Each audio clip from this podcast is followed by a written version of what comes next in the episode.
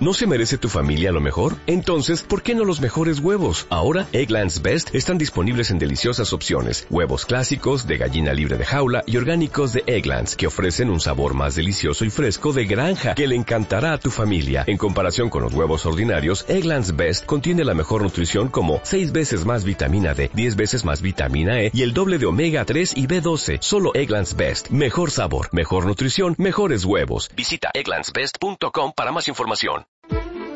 En Radio 5 y Radio Exterior de España, Doble Hélice. Con Juanjo Martín. El cáncer es la gran epidemia de nuestro tiempo, debido a causas genéticas, medioambientales o simplemente de los nuevos hábitos de vida. El cáncer afecta a todos los estratos de la sociedad. Todos, absolutamente todos, conocemos a una o varias personas cercanas que han padecido esta enfermedad. Hola, bienvenidos al programa 160 de Doble Hélice. En el cáncer hay algo que ha cambiado en los últimos años. Hasta no hace mucho, cáncer era sinónimo de muerte. Ahora, este binomio se ha roto. Gracias a las investigaciones médicas se puede sobrevivir a esta enfermedad. Es, por ejemplo, el caso del cáncer de colon, al que dedicaremos el programa de hoy. Según datos de diciembre de 2014 de la Asociación Española contra el Cáncer, en España el cáncer de colon es el tercero más frecuente en los hombres, por detrás del de pulmón y próstata, y el segundo en las mujeres, por detrás del de mama. Gracias a los nuevos tratamientos y a las técnicas que son capaces de detectar el tumor en una fase temprana, el cáncer de colon es una enfermedad que no tiene que ser necesariamente mortal y cada día son más los pacientes que la superan. Esta semana hemos conocido un trabajo que ayudará mucho a la prevención. Hoy, si me acompañan, conoceremos a fondo a esta enfermedad. Detrás de cada fármaco, de cada tratamiento, existe un mundo apasionante de investigación. Doble hélice. Y para hablarnos del cáncer de colon y de nuevos estudios que arrojan un poco más de luz sobre esta enfermedad, tenemos con nosotros al doctor Enrique Quintero, que es jefe del servicio de aparato digestivo del Hospital Universitario de Canarias y profesor también de la Universidad de La Laguna. Buenas tardes, doctor. Hola, buenas tardes. Gracias por estar con nosotros. Hola, encantado. Si le parece, vamos a comenzar eh, diseccionando, ya que estamos en un programa médico, el cáncer de colon. Vamos a empezar por el sujeto, por el colon. ¿Dónde está el colon y para qué sirve? El colon es el último segmento del aparato digestivo, tiene aproximadamente un metro y medio de largo y su función fundamental es la formación y almacenamiento de los residuos fecales y prepararlos para su eliminación. eh, ¿Y cuándo eh, se produce el cáncer de colon? ¿Cuándo comienzan a haber tumor en esa zona? Bien, es eh, las células que revisten la, la, pared del intestino en su interior, que se llaman mucosa, las células de esta mucosa tienen eh, un ciclo vital eh, celular en el que se desarrollan y, y, se eliminan en, en, un cierto tiempo. Generalmente estas células además tienen capacidad para controlar este propio ciclo vital. Y llega un momento en que por alguna alteración, generalmente en genes, en diferentes genes son mutaciones que se van o cambios en, en el ciclo celular de, de, estos, eh, de estas células que se van acumulando en el tiempo hace que las células pierdan este control sobre su ciclo vital y empiezan a proliferar, a multiplicarse eh, de una forma desmedida, formando primero una lesión benigna, que es, lo que denominamos un pólipo. Esta formación, pues eh, para que nos puedan entender, es como una verruga, una pequeña verruga uh -huh. que crece dentro del intestino y eh, la mayor parte de ellas se quedan en un tamaño eh, pequeño, menores de 10 milímetros, menores de un centímetro, pero algunos de estas, de estas, de estos pólipos aumentan su tamaño, crecen y sobre estas células inicialmente benignas o trastorno benigno aparece células ya de, con un componente maligno, que es lo que se denomina el cáncer de colon. Este eh, ciclo o, esta eh, evolución es eh, lo que se denomina la secuencia adenoma-carcinoma, porque tiene la ventaja en el, cáncer de colon de que eh, este, esta evolución es muy larga. Aproximadamente unos 10 años de media tardan en crecer estos pólipos hasta convertirse en un cáncer. La cuestión, el problema es que durante todo ese periodo no dan ningún síntoma y eh, la única forma de detectarlos es ir a buscarlos y extirparlos. Y hoy día tenemos formas, diversos métodos para eh, diagnosticar estas lesiones y tratarlas antes de que eh, se conviertan en un cáncer. ¿no? Entonces, la gran mayoría de los cánceres siguen esta secuencia adenoma-carcinoma. Aproximadamente el 85-90% de los cánceres de colon van por esta vía y después hay un pequeño porcentaje de tumores que eh, no se conoce muy bien todavía el mecanismo, pero mm, puede ser un mecanismo más rápido eh, que este que le he comentado. ¿Y todos esos pólipos acaban necesariamente en cáncer o no? No, no, solo algunos de estos pólipos grandes acaban en, un cáncer. Aproximadamente el 1% de los pólipos adenomatosos al cabo de un año eh, degeneran, digamos, acaban en un cáncer de colon. Por lo tanto, habrá que tenerlos vigilados por si fuera así. Hablamos de la incidencia. Comentaba al principio, con datos de diciembre de 2014, ya seguramente desfasados, de la Asociación Española contra el Cáncer, que el cáncer de colon es el tercero más frecuente en hombres. No sé si ha evolucionado esa cifra o, ha seguido ahí. Sí, esto es así. Globalmente, el cáncer de colon es el tercer tumor maligno más frecuente en el mundo, pero es un tumor que afecta fundamentalmente a los países industrializados, como el nuestro, ¿no? Sí. Pero eh, los datos que usted ha dado son correctos, pero si juntamos a toda la población, hombres y mujeres, el cáncer de colon es el número uno en este momento en Europa, América y en Australia y en Japón. O sea que su incidencia, su, su incidencia es el más prevalente en este momento en el mundo. En España se diagnostican aproximadamente 35.000 casos nuevos de cáncer de colon cada año. 35.000. 35.000 y aproximadamente la mitad eh, o algo menos de la mitad es, la cifra de fallecidos por cáncer de colon en España eh, en el último año.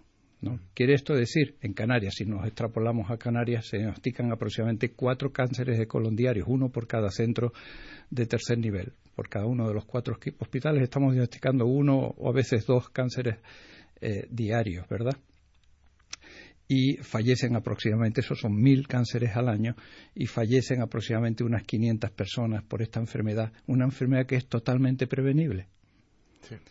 Entonces, sí, sí, por ejemplo, a mí me llama mucho la atención las campañas de prevención, eh, que están muy bien, sobre la mortalidad por eh, accidentes de tráfico. Cada semana nos recuerdan el número de fallecidos por, eh, en, las carreteras españolas por accidentes de tráfico, ¿no?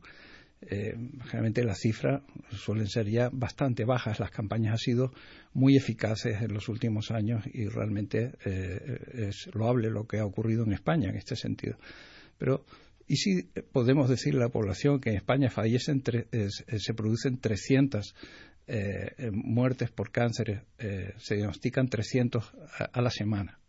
y fallecen la mitad de estos pacientes a la semana. O sea que es una enfermedad que puede ser prevenida eh, si eh, se eh, actúa a tiempo, simplemente con campañas de detección que en este momento ya están en marcha en al menos 14 comunidades autónomas en, nuestro país, entre ellos en Canarias. Antes también al principio hablaba de que se había roto ese binomio cáncer-muerte necesaria, porque ahora hay muchas investigaciones que lo han conseguido. ¿Cómo ha evolucionado esa mortandad? No sé si cuando usted quizás era residente, eh, ¿ha visto eh, cómo esa cifra se ha ido reduciendo o no ha ido evolucionando? Sí, probablemente. Eh, ha habido grandes avances en, el, en los métodos diagnósticos y en el tratamiento del cáncer de colon. En los últimos años ha sido eh, tremendo. ¿no? Eh, yo recuerdo eh, hace 30 años que terminé yo ya la carrera en este momento, pues la mortalidad por cáncer de colon era superior al 50%, estaría en el 55 o 60%. Hoy día es un 40%. Es cierto que en los últimos años se ha conseguido reducir poco la mortalidad ya y probablemente habrá que ir por la prevención para conseguir. Problemas que es un cáncer que cuando da el primer síntoma generalmente llegamos tarde. Y la enfermedad ya eh, está eh, extendido eh, por fuera de la pared colónica, afectando a ganglios o a vasos sanguíneos que ya envían células por el torrente sanguíneo linfático a otros órganos. Es que compañeros suyos de otras especialidades insisten en esto. Cuando muchos tumores, cuando dan señales, ya es demasiado tarde. Mm. Como por ejemplo al hablar del Alzheimer, del Parkinson o de hablando de, tumores del cáncer de pulmón. Eh, por eso es importante la prevención y vamos a dejar la prevención, el mensaje final de, de, preventivo para el final y antes me gustaría hablar de un estudio que un poco intenta tirar el dardo en eso, ¿no? En, saber a quién puede afectar más o menos para ordenar todo e, este eh, sistema de prevención. Eh, recientemente usted ha coordinado un gran estudio sobre el riesgo de padecer esta enfermedad, eh, con muchos pacientes involucrados. ¿Cómo fue el estudio? Es un estudio promovido por la Asociación Española de Gastroenterología, que tiene la peculiaridad de que organiza grupos de trabajo a nivel multicéntrico en España, o sea, de hospitales de tercer nivel que trabajamos en los servicios digestivos eh, conjuntamente para en poco tiempo reclutar muchos pacientes para diferentes estudios. Y así es como eh, surgió este. Nosotros éramos pioneros ya en España en la prevención de cáncer de colon porque nosotros fuimos los primeros estudios que se hicieron con el test de sangre oculta en ese inmunológico se hicieron aquí en, Tenerife. Y eh, promovimos un estudio para intentar dilucidar, saber cuál es el verdadero riesgo de los familiares eh, de primer grado de pacientes con cáncer, porque hasta ahora esta población, eh, al tener un mayor riesgo que la población general, que la población sin antecedentes familiar, aproximadamente el doble de riesgo que la población eh, familiar, se les recomienda hacer una colonoscopia cada 5 o 10 años. Pero esto está, eh, tiene una base puramente empírica, no hay datos eh, objetivos de estudios prospectivos potentes que demuestren realmente este riesgo. ¿no? Y esto es importante porque en este momento Primero es el 25% de toda la población de riesgo tienen antecedentes familiares y a toda esta población se está indicando una colonoscopia cuando sabemos que aproximadamente el 80% de esas colonoscopias son normales. Estamos sometiendo a un volumen muy importante de individuos a una prueba que tiene que no está exenta de riesgo, que tiene riesgo eh, y que aproximadamente y tiene su coste, ¿no? Y encima lo que hace es agravar las, las listas de espera que tenemos en, eh, endoscopia, entre otros eh, entre otras cuestiones, ¿no?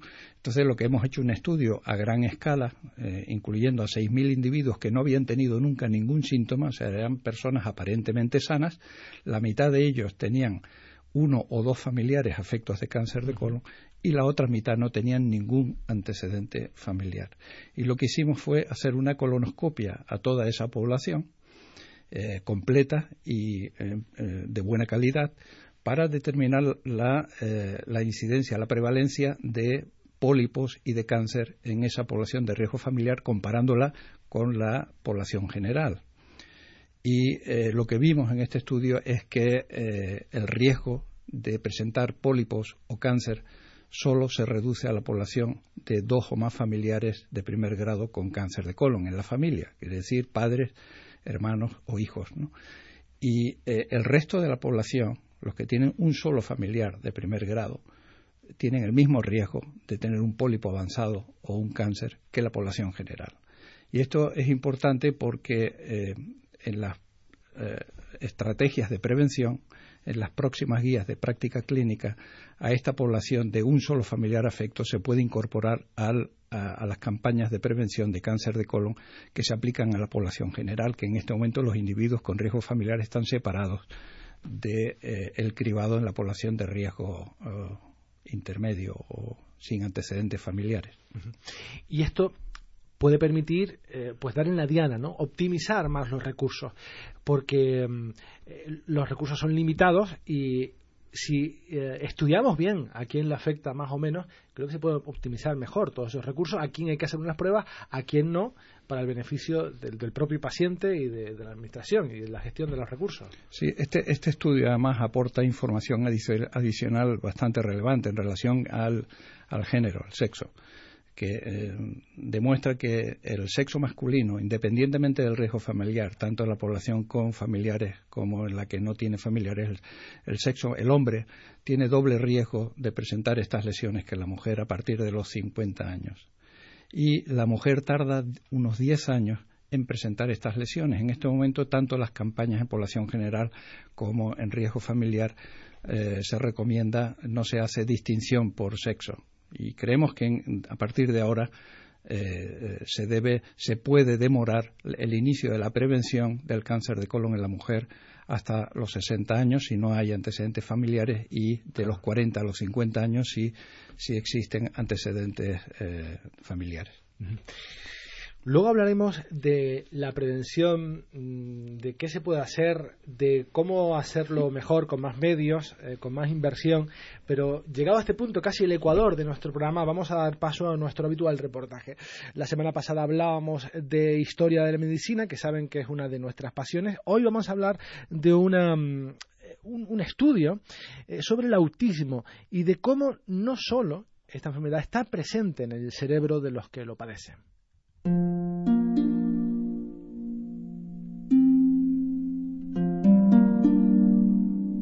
Los trastornos del espectro autista se caracterizan por afectar las interacciones sociales e introducir conductas repetitivas en el niño, a menudo acompañadas por reacciones anormales a los estímulos sensoriales. Se suele dar por sentado que el autismo se origina por un déficit en el desarrollo del cerebro. Sin embargo, un nuevo estudio realizado en ratones y publicado en Cell sugiere que algunos aspectos de esta enfermedad, como las anomalías en las conductas sociales, la percepción del tacto y la ansiedad, están relacionadas con defectos en otras zonas del sistema nervioso, los nervios periféricos de las extremidades, dedos y otras partes del cuerpo que comunican la información sensorial al cerebro. Mediante ingeniería genética, los investigadores introdujeron en ratones mutaciones en los genes que afectan a las neuronas sensoriales del sistema nervioso periférico, las encargadas de transformar los estímulos externos en internos. Tras alterar la secuencia de ADN, los autores estudiaron las reacciones de los ratones a estímulos, como ligeros golpes de aire en su espalda, y probaron su capacidad para diferenciar objetos con diferentes texturas. Según los resultados, los roedores mostraron niveles elevados de sensibilidad sensibilidad a estímulos al tacto, pero fueron incapaces de diferenciar entre texturas. Además, los investigadores creen que las anomalías de otros sentidos, como la vista, el gusto o el oído, también son precursoras del trastorno del espectro autista. Los ratones en condiciones normales suelen ser animales sociables que evitan estar a la intemperie y que buscan interactuar con el resto de ratones, incluso con los que nunca han visto antes. Siguiendo este patrón, los investigadores examinaron cómo las mutaciones podrían alterar las interacciones sociales. Los resultados confirman que los roedores con mutaciones mostraron una mayor ansiedad y socializaron menos con otros ratones. Tomando como base estos resultados, los investigadores creen que los ratones con mutaciones asociadas al autismo tienen un defecto en el control de sus neuronas sensoriales periféricas. En concreto, los resultados indican que estas neuronas tienen un volumen más alto, lo que lleva a los animales a sentir el tacto a un nivel exagerado.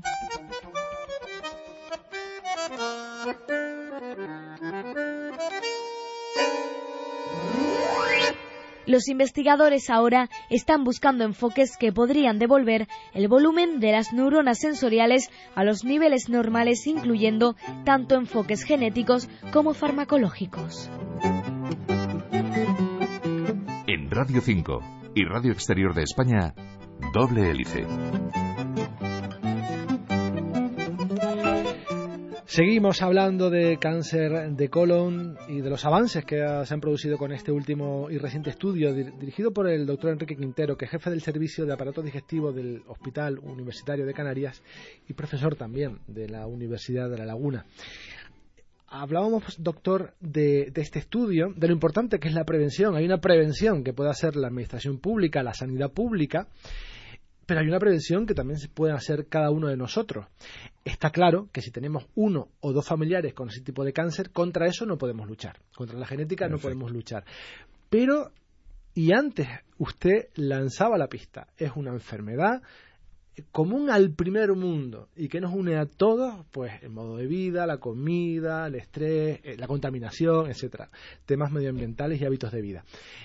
¿Qué son las cosas o hábitos que inciden en esta, en esta enfermedad? Sí, efectivamente, los factores eh, ambientales son eh, muy importantes.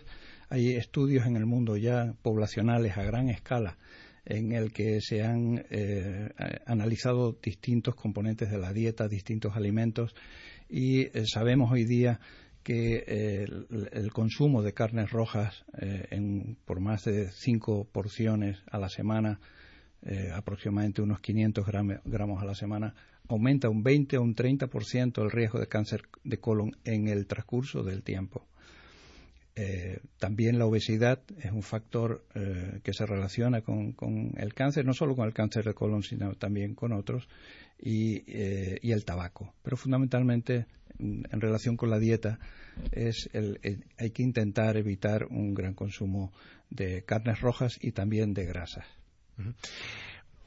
Y la, y el paciente también puede, y la administración también, eh, facilitar esas pruebas diagnósticas tempranas. Se hacen a demanda del médico de cabecera, cualquier paciente puede decidirlo, que esté en ese grupo de riesgo.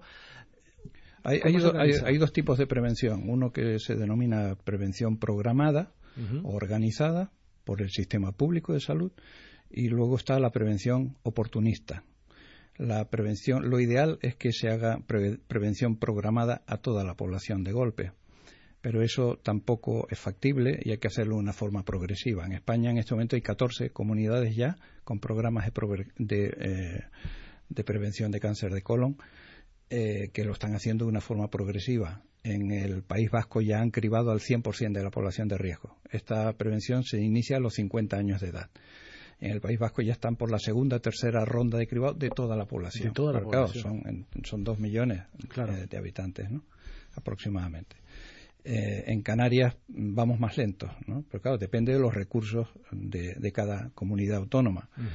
y, también hay que decir que eh, las estrategias de prevención son diferentes en cada comunidad, o sea que tenemos 14 comunidades con 14 estrategias diferentes. ¿no? no hay consenso a la hora de, hacer una, que yo creo que esto sería fundamental. En estos años, que llevamos unos siete, ocho años de recorrido, eh, podríamos ya eh, sacar conclusiones. También ha sido positivo porque sabemos qué estrategias van bien y cuáles todavía eh, no han alcanzado un éxito esperable. Y, por ejemplo, en el País Vasco, que tienen un 70% de participación y han cribado ya al, al 100% de la población. Y eh, en el País Vasco se utiliza, la prevención se hace a través del médico de cabecera. ¿no? El médico de cabecera tiene un, juega un papel fundamental en la campaña de prevención de cáncer de colon. En Cataluña también las cosas están yendo muy bien, aunque el cribado se circunscribe a la ciudad de Barcelona todavía, pero tiene una altísima participación porque han hecho participar a las farmacias a las delegaciones de farmacias, con lo cual la población sana, que es a la que se dirige esta campaña, puede ir el sábado o el domingo a recoger el test de sangre ese a su farmacia, lo devuelve allí y es muy cómodo para eh, todo el mundo hacer esto. Y esto ha hecho que la participación suba de forma muy relevante. Es un test rápido y, económico. Bueno, un test muy sencillo que se hace en el propio domicilio y, que no tiene ninguna complejidad, ni manipula, ni siquiera tiene que manipular las heces. Eh, eh, la persona. Simplemente es, un dispositivo que va en un tubo con una varilla que se inserta eh, seis a diez veces eh, en la deposición y se devuelve al tubo y, se procesa y ya está, ¿no?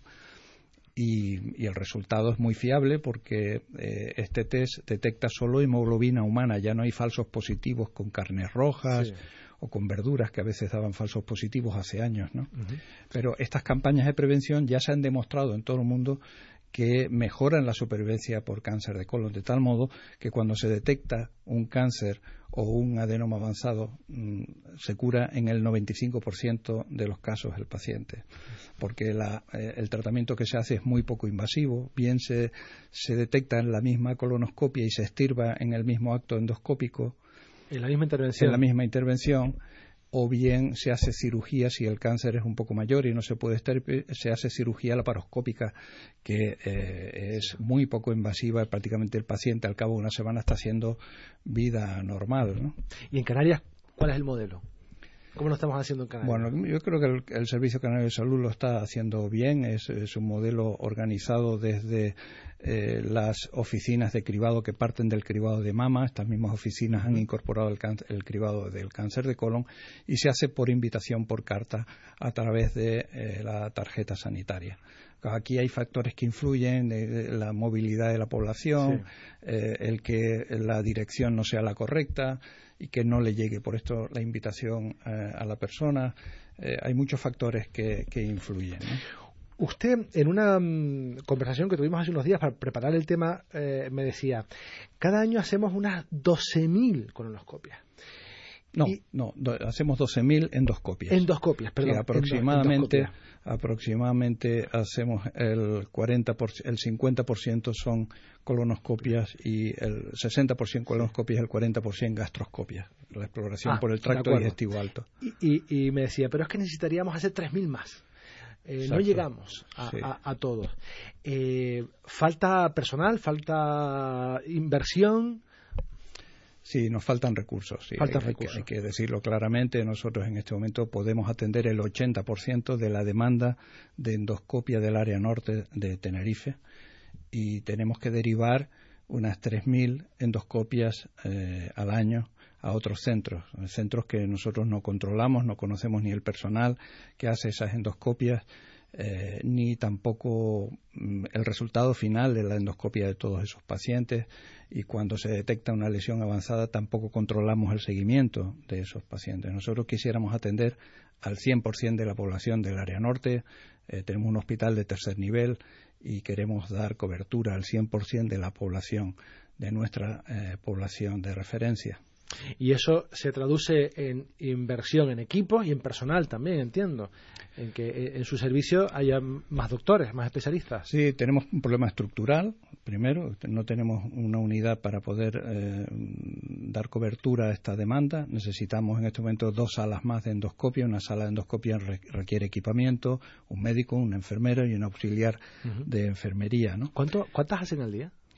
Hacemos una media de 50-55 exploraciones diarias. Hay que decir que son exploraciones eh, complejas porque requieren sedación.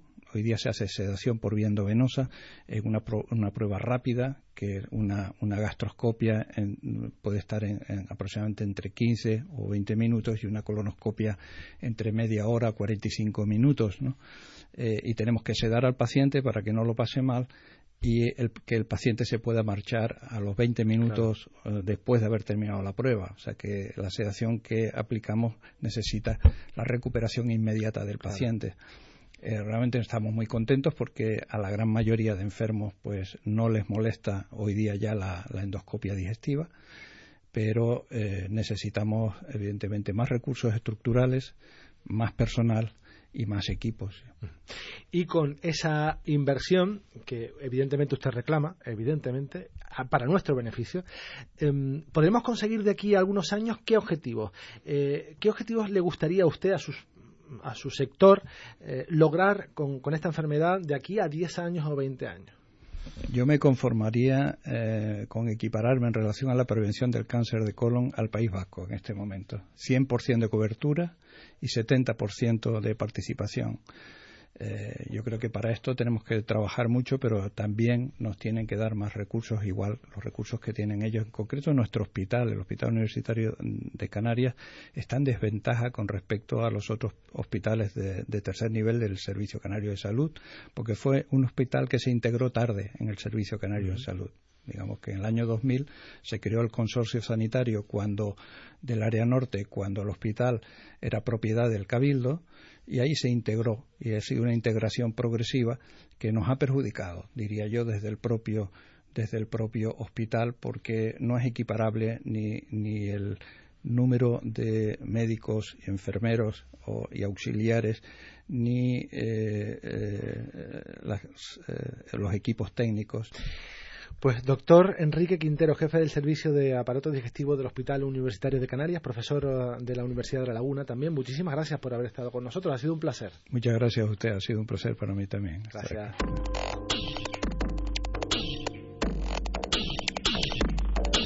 Y de esta manera llegamos al final del programa que, como saben, pretende cada semana bucear entre laboratorios y centros de investigación para mostrarles qué hay detrás de cada fármaco, de cada tratamiento. Terminamos esta versión radiofónica, pero seguimos muy, muy vivos en Internet, en las redes sociales, en facebook.com barra doble hélice y en twitter arroba doble hélice rn. En la realización técnica tuvimos a Juan Pablo Hernández en la dirección Juanjo Martín. Hasta la próxima semana. Doble Hélice es una iniciativa de Cipicán y la Universidad de La Laguna, con financiación de la Fundación Española para la Ciencia y la Tecnología e INBRAIN.